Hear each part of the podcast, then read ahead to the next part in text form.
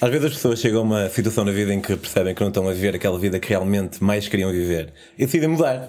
Podem mudar para qualquer coisa, nem sempre tem que ser eh, viajar, mas como este é um programa de viagens, hoje temos aqui connosco a Mafalda, que nos vai falar como a determinada altura da sua vida ela percebeu que a vida que estava a ter não era aquela que ela realmente queria viver. Fiquem por aí.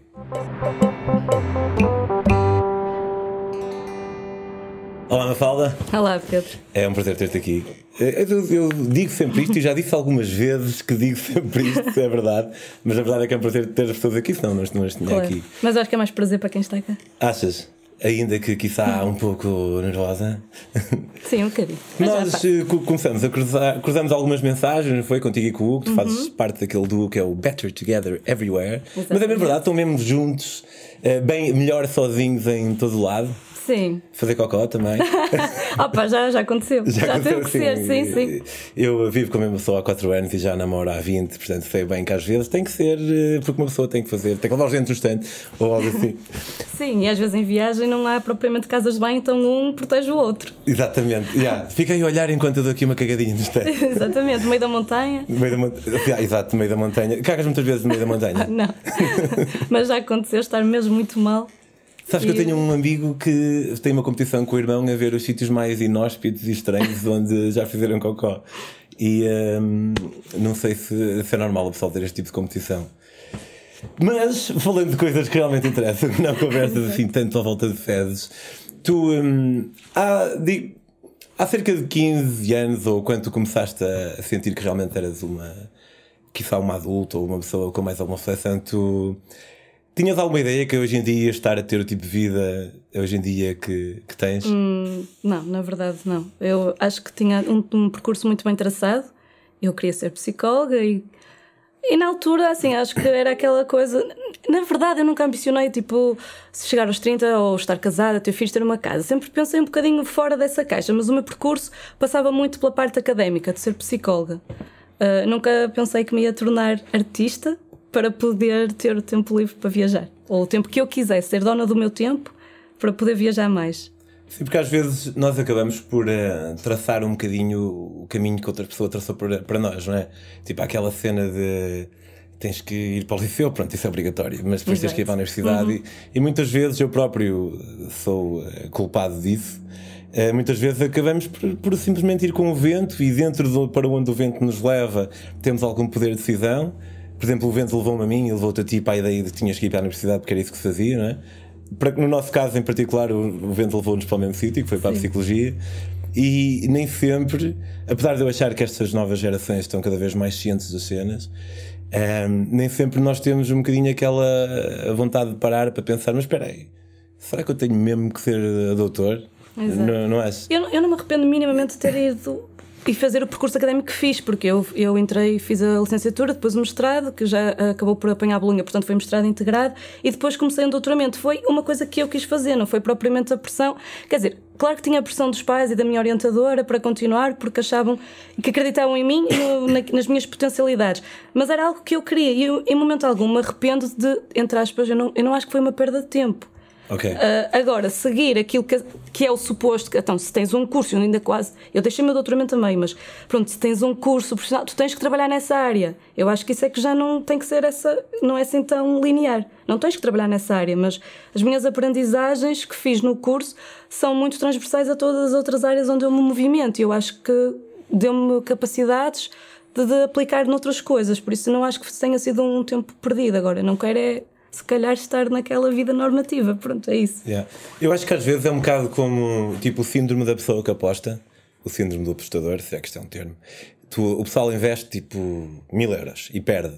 E depois tipo, investe mais mil e perde. E depois chega uma altura que já investiu tanto que simplesmente parar eh, um, vai parecer que foi tudo em vão. E acho, acho que às vezes as pessoas fazem isso um bocado com a vida, que é eu já investi tanto tempo a, ser, a estudar psicologia ou medicina, ou seja o que for, que de repente mudar, ainda que no teu caso, como tu disseste, não, apesar da mudança ter sido mais ou menos radical, mais ou menos radi- radical, não, um oxímoro, ou é radical não é, mas tu- apesar de tu dizeres que consegues eh, usar aquilo que tu aprendeste no teu curso, no, teu, no teu dia a dia, ainda assim, muitas vezes as pessoas têm, têm medo, não é? De pá, já investi tanto, agora parece que foi tudo por Sim, nada. e eu estou a falar, isto foi em 2015, estou a falar com alguns anos de distância, porque na, na altura foi mesmo difícil. Foi algo mesmo complicado, porque tinha. Foi uma pressão muito grande quando eu disse que queria abandonar tudo e que me queria despedir, porque eu tinha um contrato de trabalho em psicologia, que era uma coisa, na minha área, Yeah, yeah. que era a psicologia da. De, é para mais a parte de desviante, comportamento desviante. Sim. Era muito difícil ter um contrato de trabalho. Eu recusei o contrato, despedi-me. Foi assim um choque muito grande para os meus pais, para a família, mesmo alguns amigos. As pessoas só diziam: Tu estás tola, tu estás a cometer um erro. E a verdade é que eu passei muitas noites a pensar: o que é que eu estou a fazer? Eu estou a deitar tudo. Será que eu estou a deitar tudo a perder? Tudo que eu construí até agora? O que é que eu estou a fazer comigo? Será que isto vai dar certo? Pronto, e quando voltar, o que é que eu vou fazer? E que é que te- mas o que é que te fez eh, romper? Tipo, houve lá, foi uma, uma, uma realização constante ao longo dos tempos ou foi assim uma cena. É assim, eu, eu acho que foi uma coisa que eu já queria fazer há muito tempo. Porque eu antes de entrar na faculdade eu gostaria de ter feito um gap year, mas nessa altura nem se falava sobre esses assuntos e tu perdias a. Se, se, se parasse um ano tinhas que voltar a fazer os exames. E eu não queria estar outra vez a fazer os exames, pronto, já estava tudo direcionado e entrei para a faculdade. Só que eu acho que esse bichinho nunca morreu. E eu percebi que, que estava sempre naquele ciclo de, apesar de tudo estar a correr bem e de ter eh, e de estar realizada, porque a minha tese foi sobre o que eu quis, e eu sei que há muitas pessoas que não podem fazer uma tese sobre aquele tema que querem. O meu tema era algo inédito em Portugal. Que era? Era sobre bondades, dominação e submissão e sadomasoquismo em Portugal. Era das, das, se calhar das primeiras teses que houve sobre esse tema e, eh, e de uma perspectiva não patologizante da- dos Ok. praticantes. Era uma perspectiva, outra perspectiva, mais como uma. Não vendo como uma perversão, mas como uma Não, escolha. não como uma profissão, mas como uma escolha, exatamente, uma forma alternativa de ver a sexualidade. E era algo inédito, era algo que me estava a dar muito prazer de fazer, estava a ter um bom. ah, assim, tipo. Mesmo as estava a ser mesmo bom, pronto. Mas eu não. Havia sempre qualquer coisa, eu nunca me sentia 100% feliz, nunca estava segura sobre as coisas que estava. Era como. Havia sempre aquele bichinho a dizer: estou a entrar neste ciclo de, de vida sempre, tal, sempre a correr, sempre com muita coisa para fazer, sempre muitos trabalhos, sempre a fazer investigação, etc. E não me sentia realizada, eu não me sentia feliz. É- Era isso, eu não me sentia feliz. Acho que essa é. Apesar de estar tudo bem e eu ter todas as motivações para estar feliz, mas eu não estava. Yeah, e Não achas também que às vezes quando as pessoas têm todas as, motiva- as motivações ou pseudo-motivações para estarem felizes, o próprio facto de nós termos eh, aquilo que as pessoas dizem que nós devíamos ter para estar felizes torna-nos ainda se calhar um bocadinho mais pesados. Exato. Que é um bocado o sentimento de culpa, não é? Tipo, então foda-se, eu tenho tudo e, e mesmo assim não me sinto realizada. Parece que, e é, é uma pena que as pessoas sintam assim, não é? Então, mas tu, tu interrompeste e decidiste ir. eh, Sim, porque eu tinha muita sede de viver, era isso. Ok. Viver fora da, dali de, daqueles parâmetros. Eu tinha muita sede de vida, muita sede de explorar as coisas e isso não era compatível porque eu tinha que estar mergulhada a fazer o, o trabalho, porque senão não dava para ser bom se estava mergulhada sempre no trabalho. E já tinha muito essa ânsia de, de explorar novas coisas e, e de estar sempre a ser posta à prova, de desafiar. E, hum, e, e foi quando eu pensei, ok, pronto, acabou, vou desistir, vou fazer voluntariado. E, eh, e comuniquei ao Hugo, que depois vai estar aqui no, O Hugo vai ser o nosso próximo convidado. Exatamente. E eu disse-lhe: Olha, eu não estou bem, não estou feliz, eu quero fazer algo diferente, eu quero parar com tudo, eu quero, quero ir. Pronto. E, e pensei no voluntariado porque era uma forma também de pôr um bocadinho, olha, se calhar ainda levar aquelas coisas do, do ser psicólogo, entre aspas, e poder aplicar isso em algum lado. Mas tu até então já tinhas feito alguma viagem assim longa ou foi a primeira. Sim, eu já tinha feito algumas viagens pontuais, já tinha feito um Interrail e com o Hugo já tínhamos feito também um Interrail que, e, e também andámos à boleia pela Europa até chegarmos à Turquia. Quanto e ah, quase dois meses. À boleia até à menos. Turquia? Eh, Foi com, entre Interrail e a boleia, mais ou menos. Pronto, e, e, e acho que isso também me foi deixando assim mais o bichinho que eu estava a perceber. Eu não quero ter 20 dias de férias Yeah. só para ir ali e vir, não dá, não é para, isso não é para mim. E acho que foi aquela. Ok, vou, vou partir. Ok, então, e então decidiste fazer um voluntariado para. Como é que encontraste esse voluntariado? Olha, assim, na verdade eu não sabia para onde é que havia de ir, eu não tinha ideia nenhuma. Inicialmente, até aquela ideia de quando somos pequeninos, toda a gente diz alguma, assim, alguma fase da nossa vida que dizemos, ir para querer ir para a África ajudar as pessoas. Sei lá, eu não, eu não tinha ideia para ir para lado nenhum. Mas na minha faculdade uma, tinha lá uma miúda que tinha estado no Nepal um mês também a fazer voluntariado, mas com aqueles programas que são pagos. E ela falou-me bem do, do Nepal, não foi do, do voluntariado, como é óbvio, porque para mim não faz sentido nenhum irmos fazer voluntariado e ainda pagarmos para isso. Porque se eu estou a dar as minhas competências, não é que exija algo de troca, mas eh, alimentação, pronto, o alojamento, é, é para isso. E eh, eu acho que aquele brilho no olhar da Francisca, quando ela me falou do Nepal, eu disse: Ok, pronto, é isso, está ótimo, pode ser, está perfeito. Porque na verdade eu não ia em busca, eu ia em busca de mim mesmo, não era em busca de nada, não tinha, na, não tinha nada preferido de olha, quero ir conhecer este sítio. Eu nunca, acho que o Nepal nunca me tinha passado pela cabeça até como um país a visitar, estava se calhar até na lista das hierarquias não, não estava no início, mas disse, pronto, pode ser, está perfeito, porque não? A tua amiga também veio do Nepal, falou de isso. Sim, pimba. foi isso. Decidiste? Foi, foi aquele clique, eu já estava com aquilo, disse, olha, não é tarde nem a cedo, é para aqui que eu vou. E, hum, e na altura, ah, pois, exato, essa amiga também tinha falado com outra e na altura já tinha lá uma rapariga que estava lá. Eu andava à procura de voluntariados no Nepal, mas realmente só encontrava voluntariados pagos, muito bem pagos, nós tínhamos que pagar para fazer voluntariado. O que é que achas disso? Bocado estranho, não é? É, é uma péssima ideia. Na verdade, o voluntariado no Nepal tem uma parte muito não ética, que é essas questões dos voluntariados que são pagos e existem imensas, uh, pronto, também organizações que falam sobre o facto de os, os orfanatos ser as, as, crianças são tiradas às famílias ou são pagas às famílias para as, para as famílias darem as crianças para os orfanatos, então assim não me faz sentido. Eu acho que não é ético, não pode, não faz sentido, não faz mesmo. Não faz muito sentido. Não Epá, faz. Eu já falei disto aqui, não estamos falando há alguns tempos.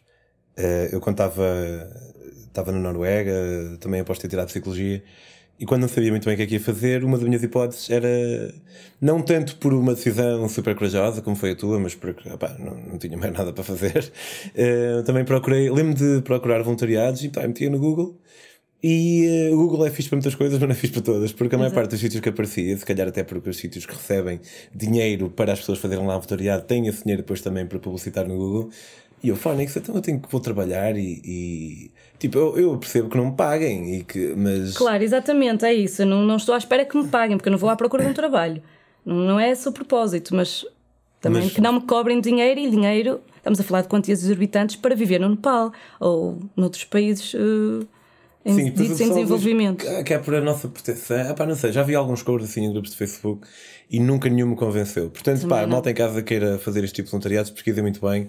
E se tiverem que pagar, também não posso dizer taxativamente que é má ideia, porque não conheço todas, todas claro, claro. as situações, mas ah, no mínimo fiquem suspeitos e, ou céticos. Sim, haver muitas questões da ética também. E, e, por exemplo, o, o, voluntariado pode ser muito pernicioso no sítio onde tu vais. Eu, a mim não me cabe muito na cabeça por exemplo, ir para um sítio e eu que não percebo nada de construção civil, construir ou pintar uma parede. Quando há pessoas que lá que precisam desse trabalho e que são muito mais competentes que eu. Eu acho que faz sentido eu levar alguma skill, alguma capacidade que eu tenho, eh, que se calhar eles não possam ter. Yeah. Percebes? Claro, e fazermos aí uma sinergia e eu aprendo coisas. Agora, eu ir tirar o lugar a uma pessoa que é muito mais competente, isso também não me cabe muito na cabeça, que às vezes as pessoas vão muito felizes, porque, e nós na altura estávamos lá no Nepal e, e diziam, tinha pessoas tipo da Alemanha, assim, muito felizes, muito contentes porque andavam a escavar e porque tinham construído a escola. E eu penso, no teu país, tu farias isso? Não, porque é que estás aqui a fazer? Porque é que estás a tirar trabalho às pessoas que precisam? Porque se está lá um voluntariado, não se está a pagar às pessoas, percebes? E que se calhar pessoas que não podem estudar e que não, não, têm, não têm outra forma de ganhar a vida. Aquela era a forma de ganhar a vida, fazer a construção da escola. Percebes o que eu quero dizer? Percebo, ao mesmo tempo pode não haver dinheiro para pagar, seja quem for. Sim, mas. mas... Sim, mas eu estou a falar um às vezes de... de... projetos que têm dinheiro, bastante dinheiro. Estou a falar nesse aspecto. Okay. não estou a dizer quando não há, claro. Porque sim, porque aí não havendo, pá, é o, qualquer ajuda que possa, possa é boa, vir, é óbvio. Bom. Sim, Mas sim, sim, por vezes há e o pessoal aproveita-se e em vez de realmente a pagar. É isso. Também acho que é preciso vermos essas questões. Mas é um bocado, é um bocado estranho e triste porque yeah, o pessoal vai não sei se é. O pessoal vai à procura de uma boa experiência e, e o que é perfeitamente legítimo as pessoas quererem Sim, claro. ter uma boa experiência, mas às vezes também é, convém puxar um bocadinho a cortina, não é? E ver o que é que vem por trás da nossa. o que é que vem atrás da nossa própria experiência e se, se ela pode estar. o nosso ego. Como, exatamente, e o termo que tu usaste foi um excelente termo, é, pode ser pernicioso.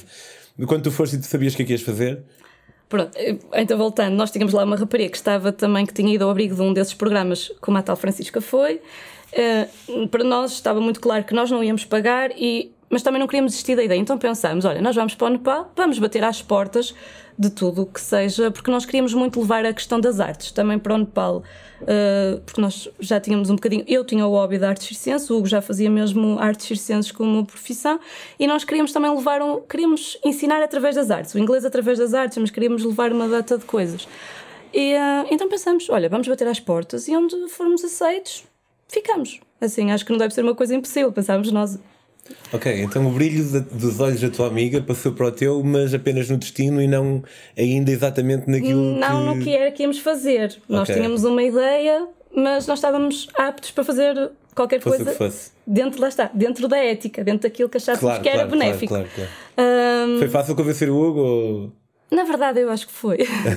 ele ficou assim um bocadinho no apreensivo no início, porque não era algo que ele tivesse já pensado na vida dele, mas eu acho que ele também pensou: eu não tenho nada a perder, porque não? Ok, então ok. vamos juntos. Pronto. Por isso não foi muito. foi- também foi complicado para ele, porque ele estava a estudar na altura ainda e teve que congelar a matrícula. Mas... Mas conta-me só um bocadinho, só voltando um bocado atrás cronologicamente, o teu contexto de tão circense, ao longo da vida foste, eh, eu nem sei se posso dizer praticando ou... ou- Era um hobby, assim, eu gostava de algumas coisas, eu sempre estive relacionada com a dança, depois com um bocadinho com o teatro e, eh, e acabei por algumas disciplinas de circo me interessarem, então era um hobby mesmo. Mas fazia alguns espetáculos com fogo, porque juntava a parte da dança com o fogo, mas não era nada que eu levasse a sério, digamos assim. Ok, então quando tu levas dentro de, de ti mesma esta paixão pelo circo e também pela... Pelo teatro, e sim. pelo teatro e por, por quereres fazer, e por ti mesmo, né? porque também foste à procura de ti, como tu próprio disseste, e misturando nesta, nesta sopa espetacular de, com um ingrediente final realmente de ajudar as pessoas,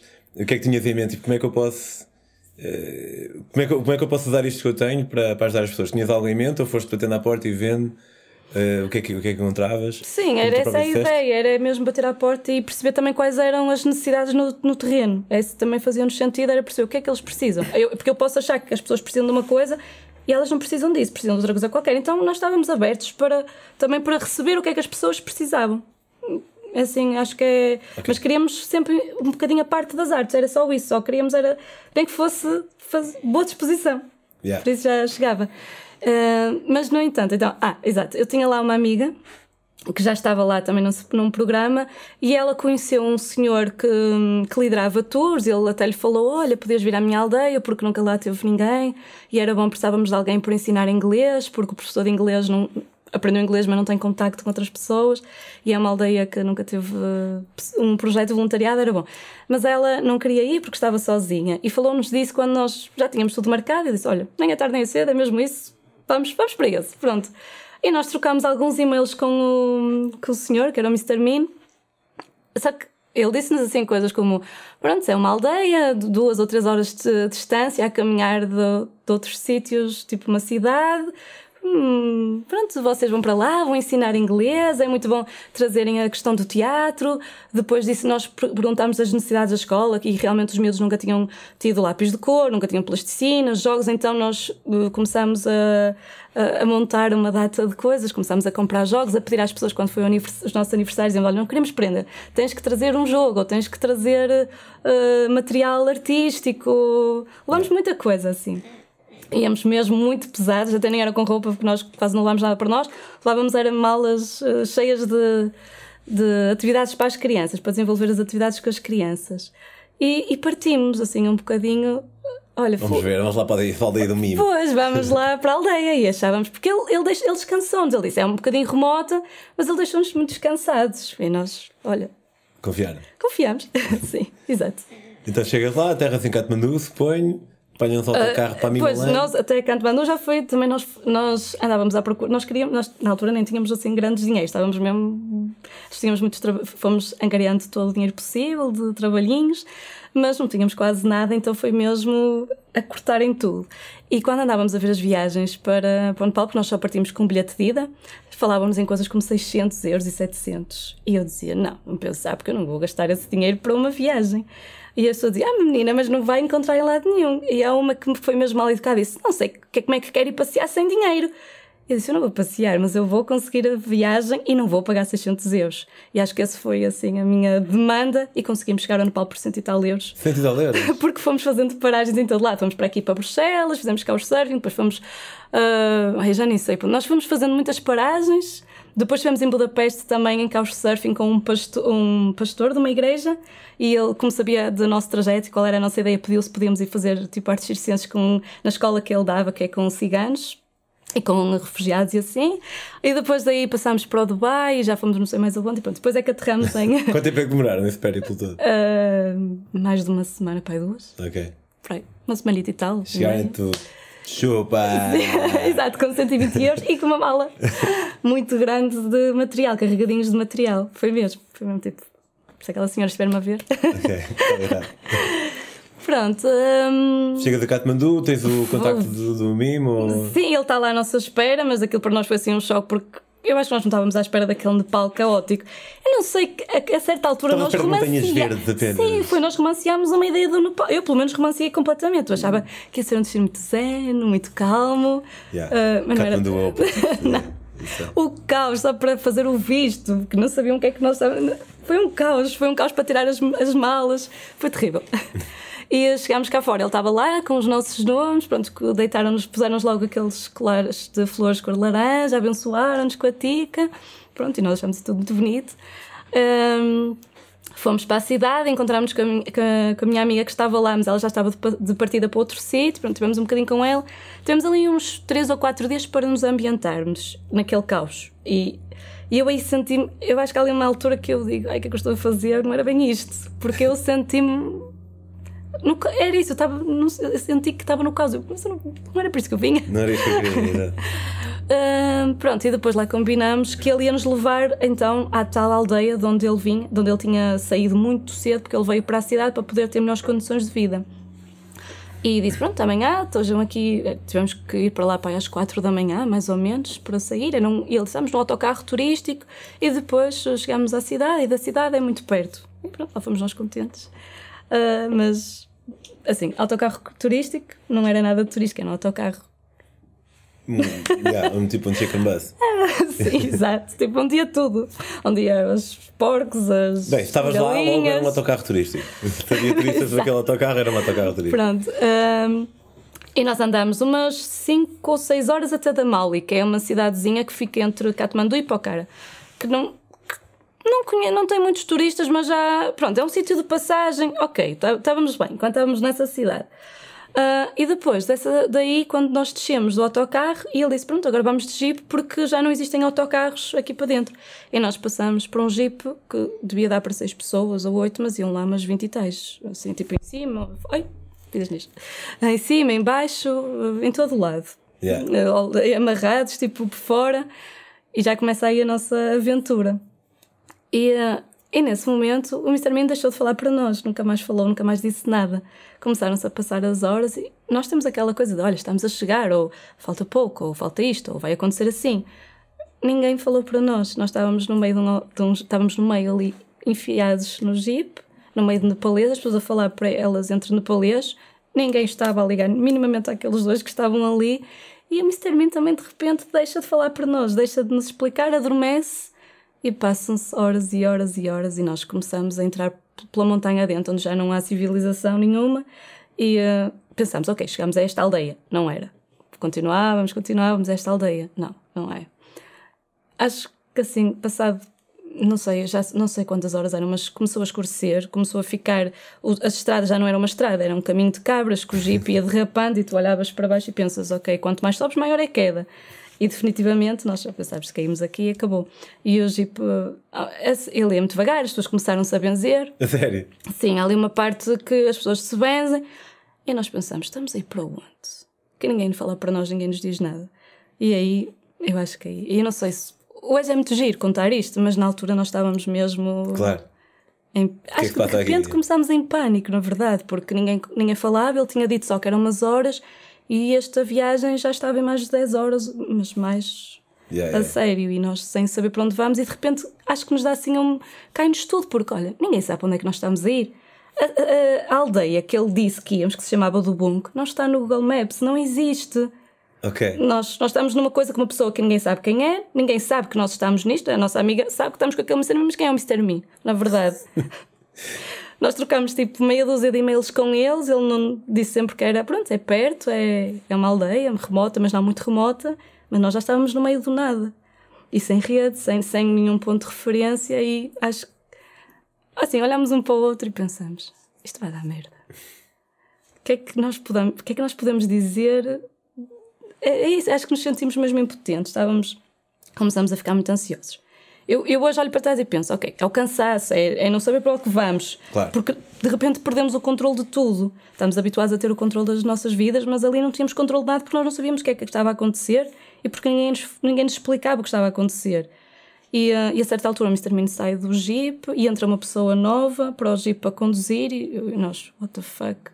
E ninguém, e ninguém fala, e o Jeep vai. E ficou para trás, o mimo. Ele ficou, mas depois é que mais tarde ele apareceu. Sim. Pronto, eu não sei- acho que era, eu não sei o que é que ele foi fazer, se foi falar com alguém ou assim. Só que isto é uma angústia. Claro, claro. Isto é uma angústia enorme. E, hum, e há ali uma certa altura que nós já estamos assim, de mão dada, todos suados. Não, não estamos a falar um com o outro porque basta olhar nos olhos um do outro para perceber que, que estamos os dois extremamente assustados e pensamos, nós vamos ser raptados. Ah, Agora, pronto, não- porque as pessoas começaram a ficar, a ficar, e não- éramos nós. Com uma pessoa que não fala para nós, que não fala inglês, que ninguém nos diz nada e nós não sabemos, e não sabemos para onde é que estamos a ir. E ah, a certa altura tivemos um bocadinho de rede, ligámos às nossas mães. Elas Só ligar às mães, não ligar aos pais, não eu ah, Sim, mas é assim, elas, elas não sabem porque é que nós ligamos, vão saber agora, não é? nós nunca lhe contamos. A sério? Sim, porque opa, foi uma despedida, na verdade. Nós estávamos com as lágrimas nos olhos. Foi porque nós. Oh, mãe, só para dizer que gosto muito de ti. olha, Foi mesmo, foi assim: ah, mãe, olha, estamos aqui ainda em viagem, ainda não. Não sabemos a que horas é que chegamos, é só para dizer que está tudo bem. Olha, pronto, manda beijinhos à família toda, nós gostamos muito de vocês. Quando chegarmos, avisamos. Mas com um sapo na garganta, assim, já quase a chorar. Opa, hoje é ridículo, eu olho para trás e vou. Não digas que hoje é ridículo, porque opá, é óbvio que tipo. Quase as piores merdas do mundo passado um ano ou dois parecem. Claro, é oh, para quê, né? Eu próprio já, já, já tive esse tipo de juízo de valor sobre mim próprio no passado, mas acho que nós também temos que ser um bocadinho mais caridosos connosco mesmos, eh, pá, porque aquele momento é aquele momento, e quanto mais não seja, as nossas atitudes, o que nós fazemos pode ser ridículo. Os nossos sentimentos não são ridículos. Sim, é isso. nós, nós sentimos e pronto. Naquela hora. Eh, Não nos, não, estava a sentir nós e, estávamos e a parece-me, e tentar. como estás a contar parece-me perfeitamente E legítimo. estava a tentar convencer, não, não, eu não lhe dei motivos nenhum para pensar que eu sou rica ou whatever, mas, mas não dá para te con- autoconvenceres que, que aquilo é normal, porque tu deixas até de conseguir pensar racionalmente porque não há nada para te agarrares e tu pensas, sim, mas realmente se me quiserem raptar ou se me quiserem fazer mal, o que é que. Não há nada, porque ninguém sabe que eu estou aqui sequer.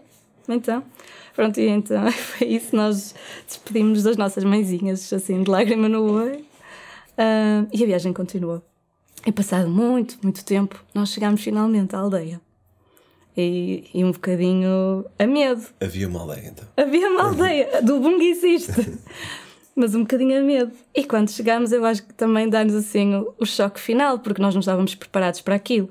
Claro, eu não sei o que, é que, estava, que é que nós estávamos preparados, porque nós não íamos preparados para nada. Esse foi, se calhar, entre aspas, o nosso erro. Íamos com uma ideia um bocadinho romântica.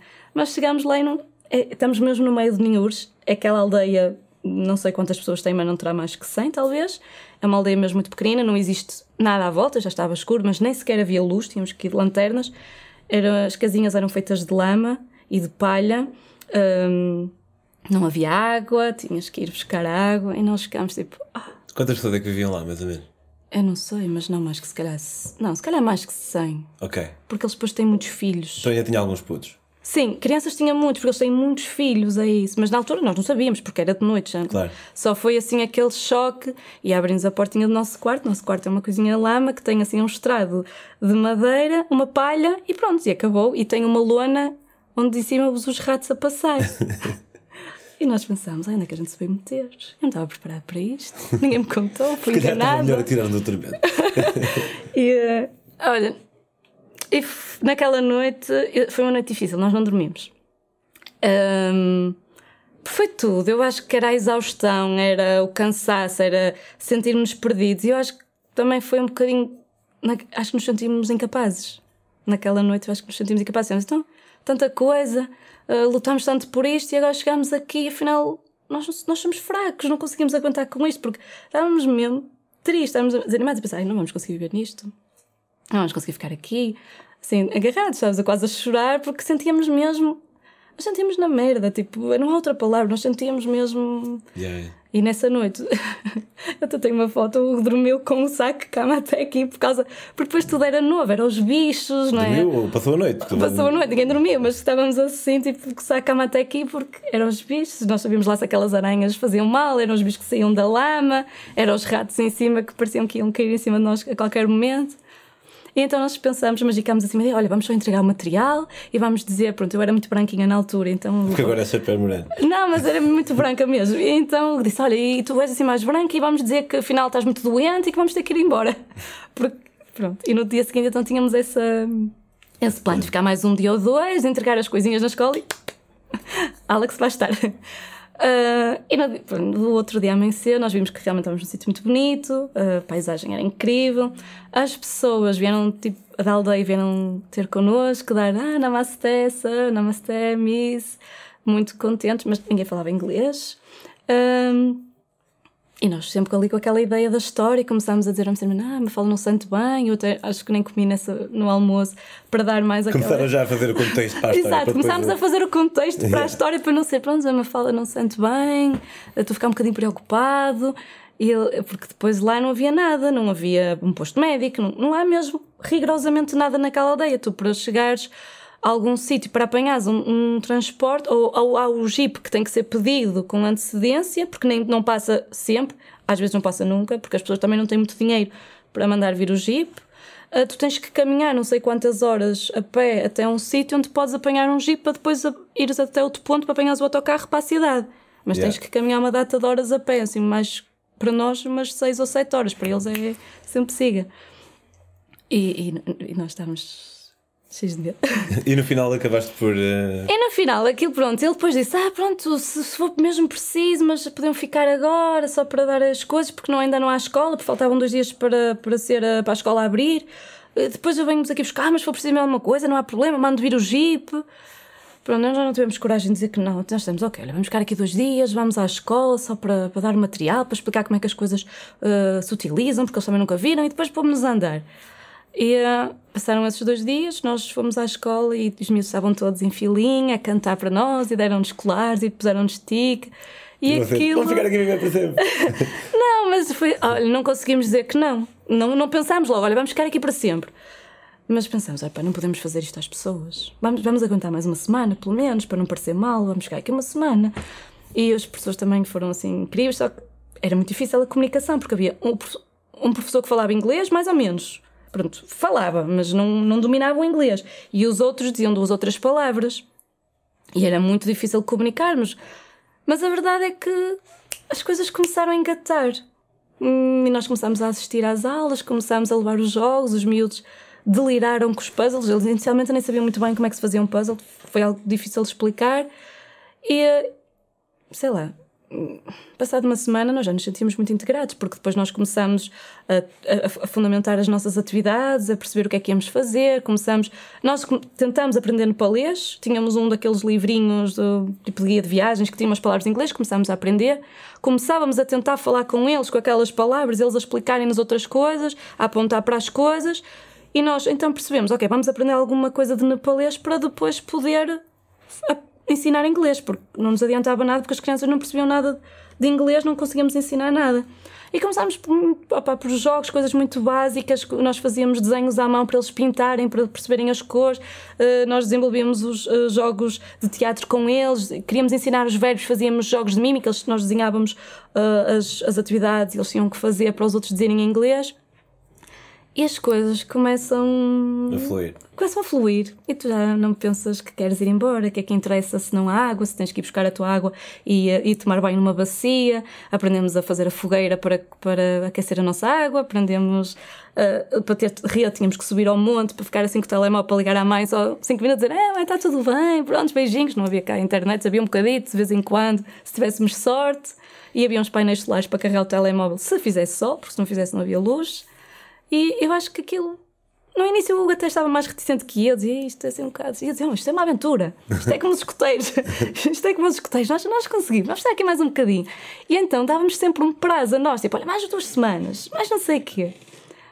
Mas no final ficaram quanto tempo? Dois meses. Dois meses. E qualquer coisa. Altamente. E, um, é porque é isso tudo, tudo fluiu e começámos a integrar-nos muito bem. Eu ia falar, às vezes havia lá uma senhora que era ama, que tinha 80 e tal anos, era, eh, era muito importante lá na comunidade, porque era a mais velha, e por acaso era a mãe do Mr. Mean, e ela gostava muito de mim, Às vezes a gente. Ela, ela não falava nada de inglês, eu falava muito pouco de nepalês, mas a gente tinha às vezes conversas de duas e três horas no quarto dela, ela Sim, estava a Parece uma entrançar. pessoa muito empática, acho que é Sim. fácil gostar de ti. Ai, eu pensei que era aquela que era empática. Não, tu- Ela também deve ser, coitada. Sim, agora tá, já morreu, infelizmente. Ah, olha. Mafalda, opá, eh, gostei muito, obrigado. Ehm, sabes que quando estavas a falar de toda a tua, todo o teu desespero, eu adoro esse sentimento, mas no dia a seguir, obviamente. Porque, opá, eu já tive nisso, já tive, pronto, já tive situações em que foi, foi mal demais mesmo, e era mesmo mal. Não era tipo isso que era mal entendido. Exato. Mas quando há aquelas cenas que uma pessoa está a se sentir bué de mal e depois aquele quase que renascer espiritual quando percebemos que afinal as coisas não eram tão perigosas quando nós pensamos, acho que é espetacular.